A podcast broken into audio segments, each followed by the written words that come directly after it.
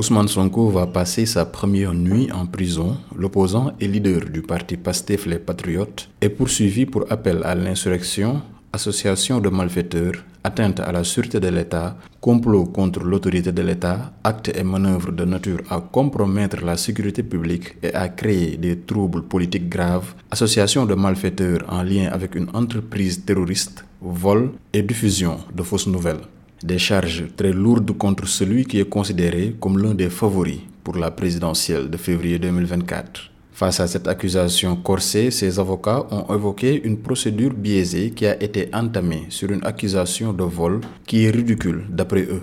Les conseils d'Ousmane Sonko estiment également que la procédure a été entamée et des actes posés un jour non ouvrable, ce qui était, selon eux, la thèse du complot d'État.